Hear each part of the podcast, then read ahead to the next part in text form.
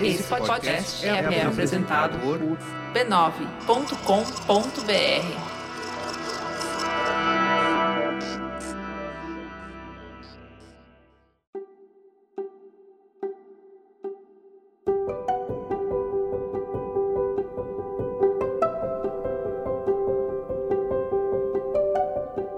E eu lhe dou as boas-vindas ao Autoconsciente.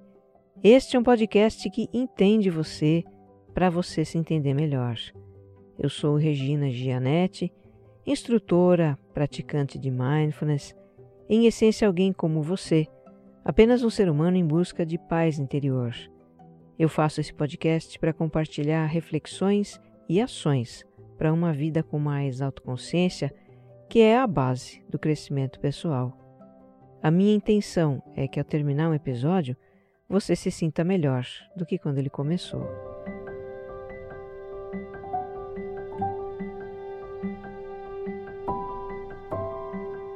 E para lembrar você que acompanha o autoconsciente, está chegando ao fim a votação do prêmio IBEST de melhores podcasts do Brasil, hein? Se você ainda não votou, corre lá e marca um X neste que é o seu podcast do coração. O link para a votação está na descrição deste episódio, aqui mesmo onde você está escutando agora, e também na página deste episódio no site www.autoconscientepodcast.com.br. E se você me escuta pela primeira vez, eu te convido a escutar o episódio zero em que eu explico o propósito do podcast. O autoconsciente é serial é quase que uma terapia. Os episódios têm uma sequência em que os temas vão se aprofundando. E se você gostar do que vai ouvir aqui, compartilha também nas suas redes sociais e grupos de mensagens. Vamos espalhar boas vibrações por aí.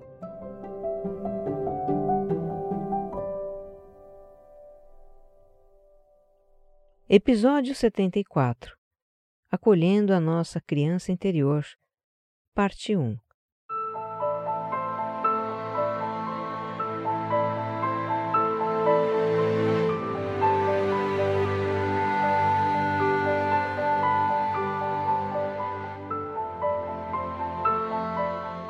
Nos recentes episódios sobre relacionamento amoroso, nós exploramos os estilos de apego que desenvolvemos na infância a partir do relacionamento com os pais.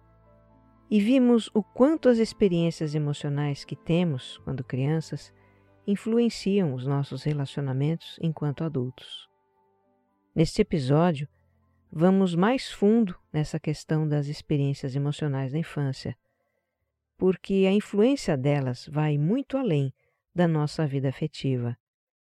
Se temos inseguranças, se somos muito severos e críticos conosco mesmos, se temos baixa autoconfiança, se nos julgamos insuficientes, se temos culpas, se não nos valorizamos, se somos rígidos ou explosivos, enfim, os nossos padrões de sentimento e comportamento tem suas raízes na infância.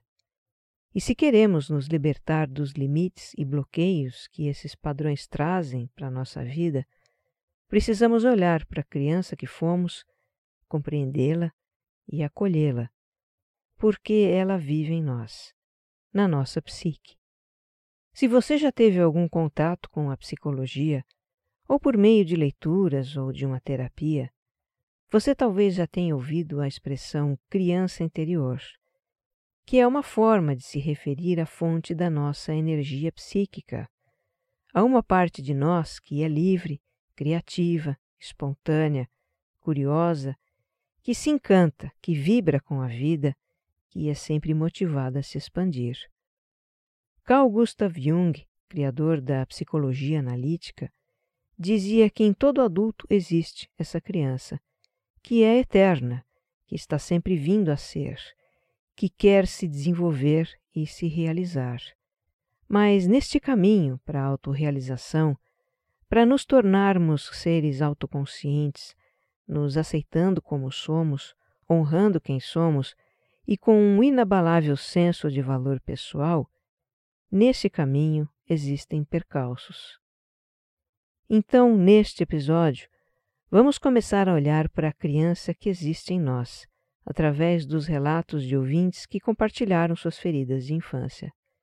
E como eu ando meio poética ultimamente, eu escolhi chamar as pessoas com nomes de pedras preciosas, que é para nos lembrar da nossa preciosidade. Nós somos como gemas, colhidas brutas da terra e lapidadas pela vida.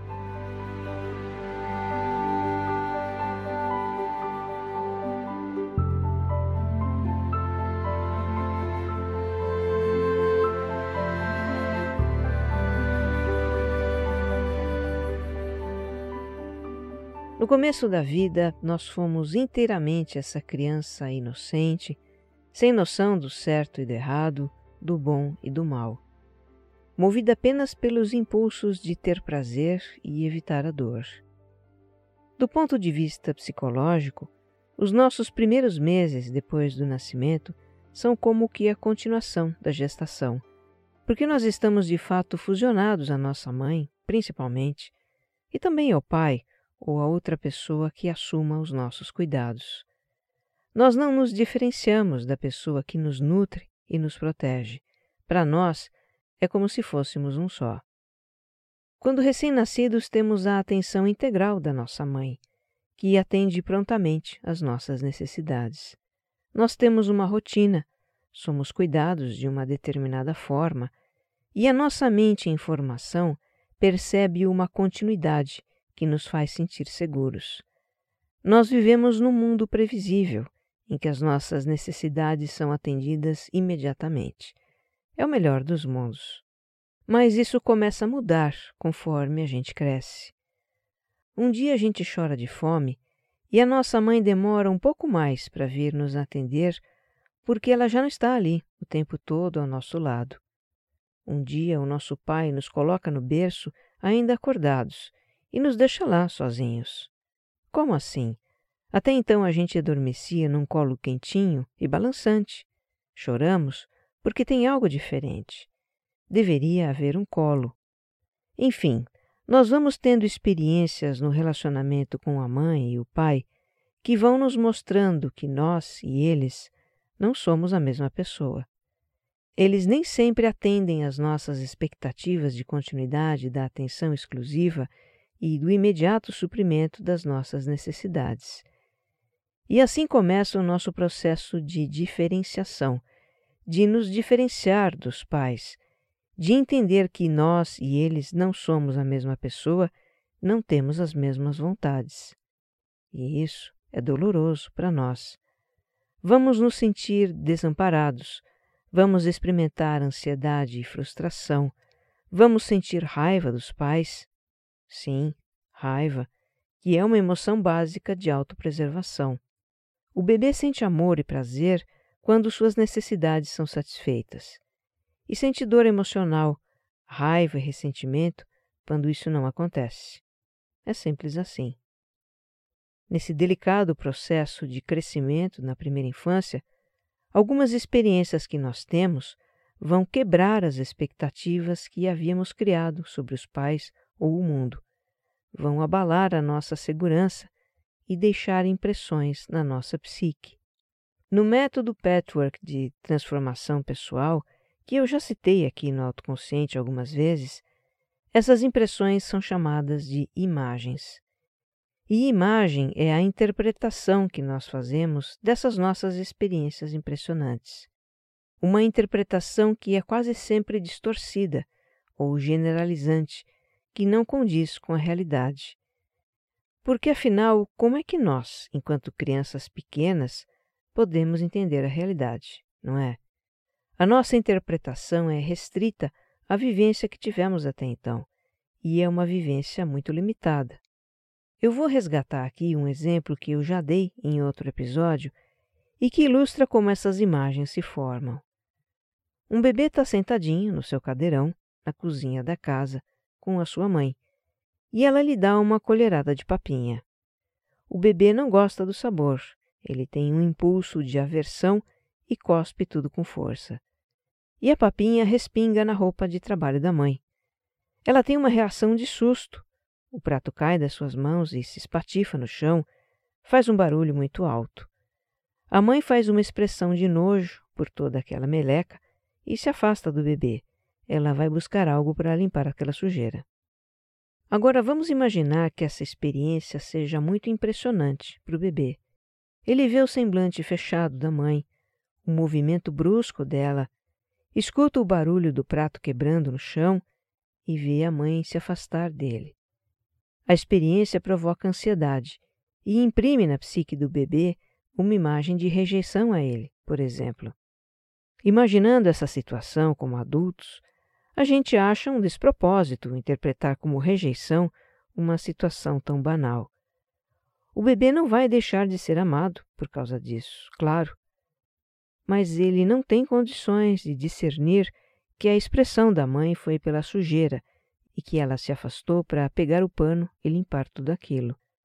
O seu mundo mental ainda se limita a ele mesmo, à sua experiência. Ele é o centro de tudo que acontece ao seu redor. Então ele interpreta o semblante fechado e o afastamento da mãe como rejeição a ele.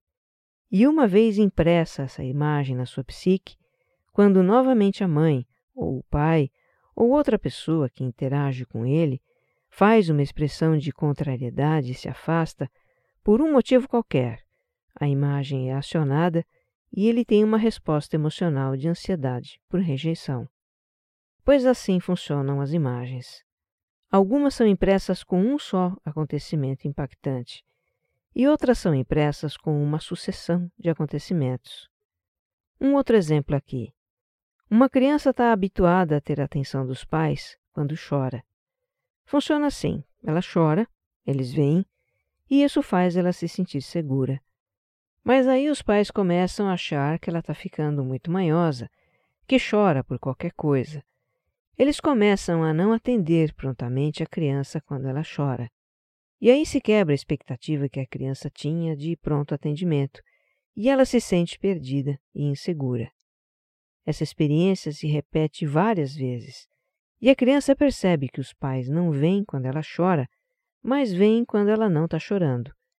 E por fim, ela interpreta que, para ter a atenção dos pais, ela não deve demonstrar sua necessidade.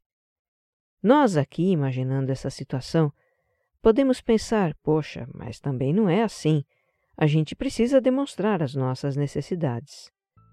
Mas a criança não é capaz de ponderar como ou em que circunstâncias demonstrar sua necessidade. Para ela, essa interpretação vale para tudo.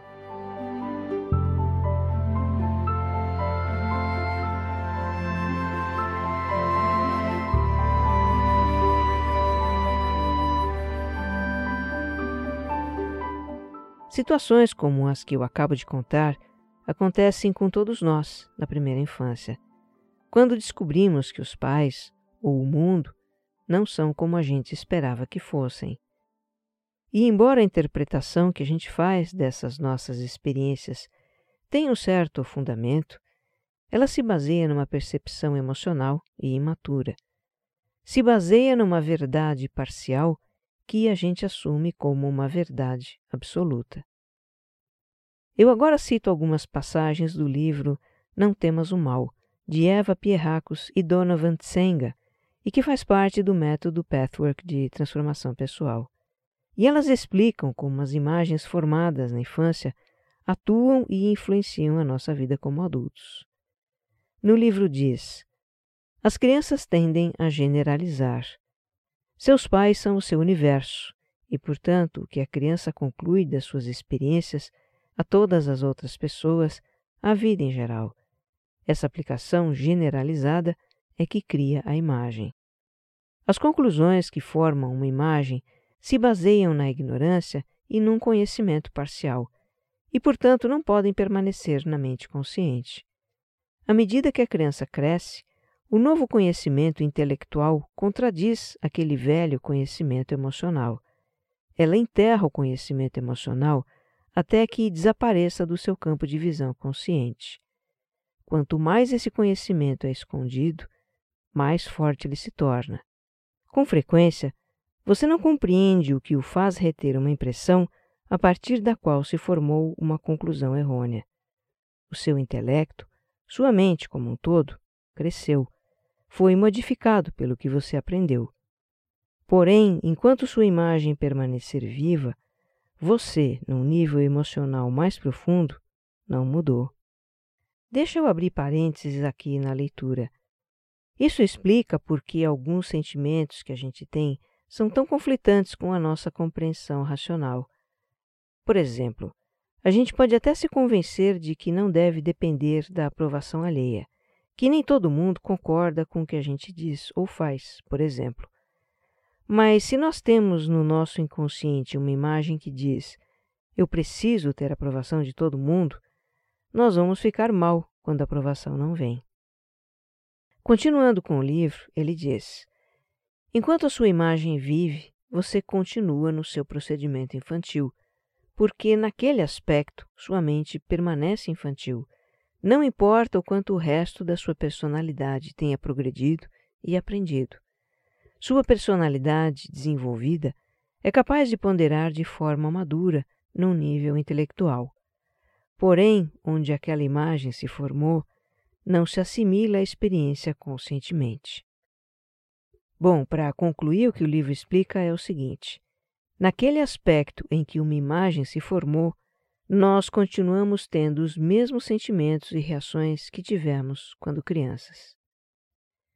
Então, retomando os exemplos que eu dei lá atrás. O bebê em cuja psique se formou a imagem da rejeição por algo que ele fez que afastou sua mãe. Esse bebê, ao tornar-se adulto, pode, por exemplo, ser aquela pessoa que evita conflitos a todo custo, engole sapos dos outros e fica péssima quando alguém não gosta do que ela faz. Já aquela criança que aprendeu a conter o seu choro e interpretou que para ter uma necessidade atendida ela não deve demonstrar que tem uma necessidade, quando adulta, ela se torna uma pessoa que oculta suas emoções, que não comunica do que ela precisa e que vive frustrada porque ninguém a compreende, nem atende suas necessidades. Então, essas experiências marcantes que a gente tem na infância são como feridas emocionais que não cicatrizam e continuam doendo na nossa vida adulta. E nos aspectos da vida em que existe uma ferida da infância, a gente tem bloqueios, inseguranças, culpas, uma autocrítica muito forte. Enfim, temos entraves emocionais que impedem que a gente se desenvolva completamente e atinja o nosso pleno potencial. A criança eterna que vive em nós, que busca a autorrealização, fica presa naquela situação do passado e clama por libertação. É preciso acolher a nossa criança interior e cuidar daquela ferida para que possamos continuar o nosso processo de desenvolvimento. Bem, cuidar dessas feridas é tema para a parte 2 deste episódio. Nessa primeira parte, ouvintes, ou melhor, pedras preciosas, compartilham histórias da infância que influenciam sua vida como adultos. Talvez você se identifique com alguma dessas histórias. Isso poderá ser o começo de uma aproximação com a sua criança interior.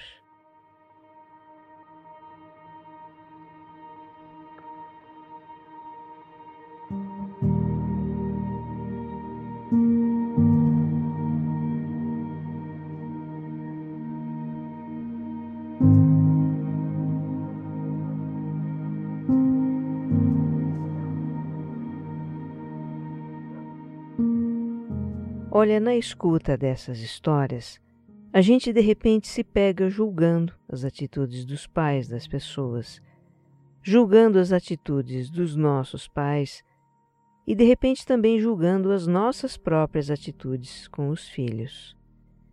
Então, antes de iniciar essa escuta, vamos combinar uma coisa? Não vamos nos prender aos julgamentos, tá? É bem verdade que não é possível impedir que um julgamento venha à nossa mente. Todo julgamento é um pensamento e os pensamentos não pedem licença para surgir. Eles apenas surgem e pronto. Mas, da mesma forma como eles surgem, eles desaparecem. Isso se a gente não se agarrar a eles. se a gente não ficar, ai, nossa, puxa, que coisa, e etc. Então, vamos fazer essa escuta de coração aberto, com uma intenção de aprender sobre a nossa humanidade vulnerável e imperfeita. A gente começa com uma situação que é muito comum, a da criança ferida por não receber atenção e amor dos pais. Ou porque eles trabalhavam muito, ou porque um dos pais era ausente, não vivia com a criança. O depoimento da turmalina trata disso. Ela conta que os pais dela trabalhavam 14 horas por dia no mercado da família. E além disso, com muita frequência, a sua mãe passava dias no hospital com o irmão caçula, que tinha problemas respiratórios recorrentes, enquanto ela ficava com uma babá. Por carência de atenção, tem crianças que se tornam rebeldes, que é uma forma de chamar atenção. Tem aquelas que se tornam afetivamente indiferentes, que bloqueiam seus sentimentos para não sofrer. Tem crianças que inconscientemente somatizam suas emoções e adoecem, e aí acabam recebendo a atenção dos pais. E tem as que se esforçam para não desapontar os pais, se anulam para fazer as vontades deles e sempre agradar, que é o caso da turmalina. Ela tem consciência de como a ferida da sua criança interior influencia sua vida. Hoje esses comportamentos afetam meus relacionamentos afetivos, profissionais e de amizade, ela diz. Tenho necessidade de que o outro me valorize e me valide constantemente, e mesmo estando cansada eu me dou, na tentativa de agradar e não decepcionar o outro. Outra situação que ocorre bastante é a dor por não corresponder às expectativas dos pais. Por exemplo, a Safira foi uma criança muito tímida e sempre ouviu que era um bicho do mato, que o seu jeito era errado, que deveria ser mais extrovertida. Eu não conseguia fazer amizades e diziam que a culpa era minha. Hoje eu carrego uma autocrítica imensa e a necessidade de agradar. Me esforço em parecer simpática, e se isso não é recíproco, penso que a culpa é minha, que eu não fui simpática o suficiente que o meu jeito de ser continua errado. A turquesa, por conta das altas expectativas dos pais, vê nela uma grande dificuldade em se achar merecedora. Ela tem a sensação de que os seus erros serão apontados e ela será vista como uma grande farsa. Talvez o nível de exigência a que fui submetida na infância tenha contribuído para isso. Sou a filha mais velha que nunca foi um exemplo bom o suficiente para o irmão mais novo, ela desabafa. Já para a água marinha, as exigências para nunca decepcionar e jamais fracassar a tornaram uma pessoa muito exigente com os outros também. Isso afeta meus relacionamentos. Eu sou vista como um general. Me policio para ser mais leve, mas não é da noite para o dia que se muda uma imagem. E quando as expectativas são quanto à nossa aparência? A Opala viveu isso. Ela fala de si como alguém interessante, inteligente, um bom partido, mas não se acha uma mulher bonita. E isso tem a ver com a forma como ela era vista. Não tenho fotos de quando eu era bebê. Minha mãe diz apenas que eu era engraçadinha. Ainda hoje, depois de muitos processos de autoconsciência, é muito difícil me achar uma mulher bonita. Bom, eu fiz questão de ver o perfil dela no Instagram. E adivinha? Ela é sim uma mulher bonita. Para a gente ver como as imagens que a gente é levado a formar quando criança distorcem a visão das coisas e principalmente da gente mesma.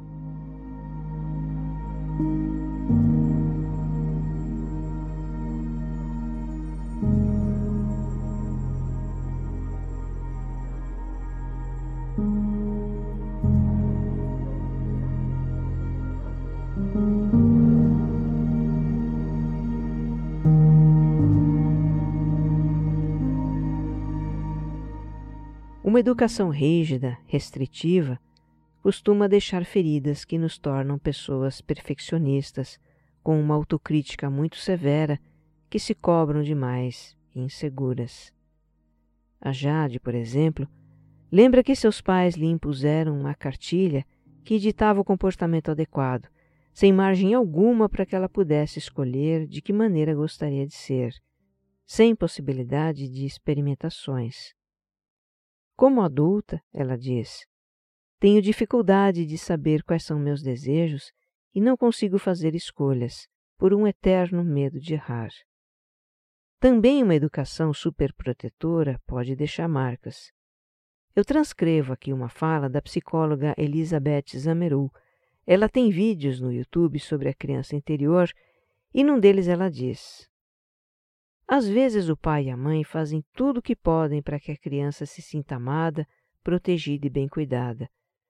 Mas isso em excesso passa uma mensagem constante de que ela não é capaz, de que não consegue, não pode dar conta dela mesma. E isso, segundo a doutora, pode trazer falta de autoconfiança que limita muito a nossa vida. Já uma educação liberal demais, em que tudo é permitido, pode ser interpretada pela criança como meus pais não se importam muito comigo, com o que eu faço. A forma como somos educados pode ainda nos fazer sentir diminuídos. A ametista conta que era a princesinha do papai que não podia ser tocada pelo mundo. Seus irmãos tinham liberdade para brincar na rua, mas ela, por ser menina, não podia nem ir à casa de uma colega fazer trabalho de escola. Passou a infância sendo restringida por ser mulher e tentando provar ao pai que era tão capaz quanto os seus irmãos. Aos 21 anos foi morar sozinha se tornou independente, mas ainda se vê com inseguranças, buscando a aprovação do mundo. Já para o Topázio, o que pesou foi o fato de ser mais novo. Com irmãos de 9 a 15 anos mais do que ele, era considerado o inexperiente da família. Ainda hoje, com 48 anos, as atitudes dos irmãos incomodam, menos do que antes, mas o suficiente para provocar nele o sentimento de ter que provar alguma coisa. E por falar em nos sentir diminuídos, não podemos deixar de fora o bullying e as profundas feridas que ele faz na nossa criança interior. Isso está muito presente na história do Rubi. Ele conta: Ser uma criança gay gerou vários traumas que eu nem sei por onde começar. O Rubi se lembra de ter sido uma criança extrovertida, alegre, que gostava de dançar e cantar, até que um fato mudou o seu jeito de ser. Certo dia, quando ele tinha cinco anos, um dos irmãos reuniu a família para contar que tinha visto o Rubi trocando carícias com outro menino. A partir dali, ele começou a sofrer bullying dos irmãos sistematicamente. Eles diziam que tudo que eu fazia era errado. Meu jeito de rir era gay, meu jeito de andar, tudo. Até que eu me fechei, parei de falar e de rir. O Rubi se tornou um adolescente retraído, com dificuldades para fazer amizades, muito preocupado com a sua autoimagem. Uma parte da sua criança interior foi interrompida, impedida de ser ela mesma. Nossa criança pode até acreditar que a sua existência seja um peso para os outros. A Esmeralda compartilha conosco que a sua ferida é sentir-se a semente da discórdia na família. Seus pais faleceram num acidente quando ela tinha sete meses de idade, e a partir de então ela foi criada pela avó. E isso despertou muita ciumeira nas tias. Eram frequentes os conflitos em casa. A pequena Esmeralda presenciava discussões que faziam a avó chorar, e ela se sentia responsável. E procurava de alguma forma compensar tudo aquilo. Eu precisava ser a melhor da escola, a mais perfeita em qualquer lugar para gostarem de mim, ela diz. Desenvolveu-se nela uma personalidade perfeccionista, com grande necessidade de controlar.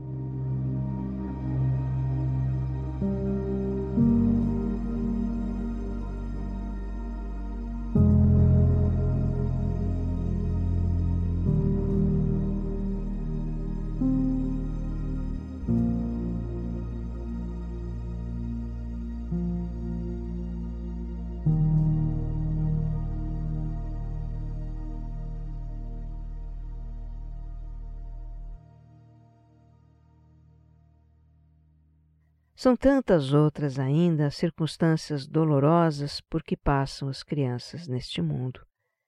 Violência doméstica, abusos, perdas, abandono, carência material extrema, guerras. Crianças feridas se tornam adultos que ferem outras crianças, geração após geração. Mas às vezes alguém rompe esse ciclo. Depois de muito sofrer, o adulto, perplexo com as situações que se repetem em sua vida, resolve olhar para um lugar que até então estava esquecido o seu interior. E lá ele encontra a criança que um dia ele foi, e com ela a resposta para a pergunta que tantas vezes ele se fez: Por quê? No próximo episódio, vamos chegar mais perto da nossa criança interior. Até lá, se você tiver um tempo, quem sabe possa assistir a alguns desses filmes que eu vou mencionar e que eu espero que inspirem você tanto quanto eles me inspiram. Um é A Cabana, título original The Shack, baseado no livro de mesmo nome do escritor canadense William P. Young. É a segunda vez que eu indico essa obra, né? Que é uma redentora história de cura de uma criança interior ferida, uma história de perdão, de renascimento. Outro filme é Um Lindo Dia na Vizinhança, com a participação do ator Tom Hanks. Também conta uma história de transformação pessoal pelo resgate do passado pela cura de uma ferida emocional. E o modo como ela é contada, misturando épocas, misturando fantasia com realidade, mexe com a nossa criança. E por fim, Duas Vidas, um filme da Disney do ano 2000. Embora seja classificado como uma comédia bobinha, é lindo. Bom, eu quando vi, chorei pra caramba. É a história de um adulto amargo que odiava sua infância e inexplicavelmente reencontra o menino que ele foi. Ele começa a aceitar e amar o seu menino e muda completamente a sua vida. O adulto que somos hoje pode realmente acolher a criança interior, lhe dar compreensão, amor e cuidado. Nós precisamos dela, liberta, segura, sem medo. Como disse Jung, a nossa criança representa o mais forte e inelutável impulso do ser, o impulso de realizar-se a si mesmo. Que você esteja bem. Um abraço.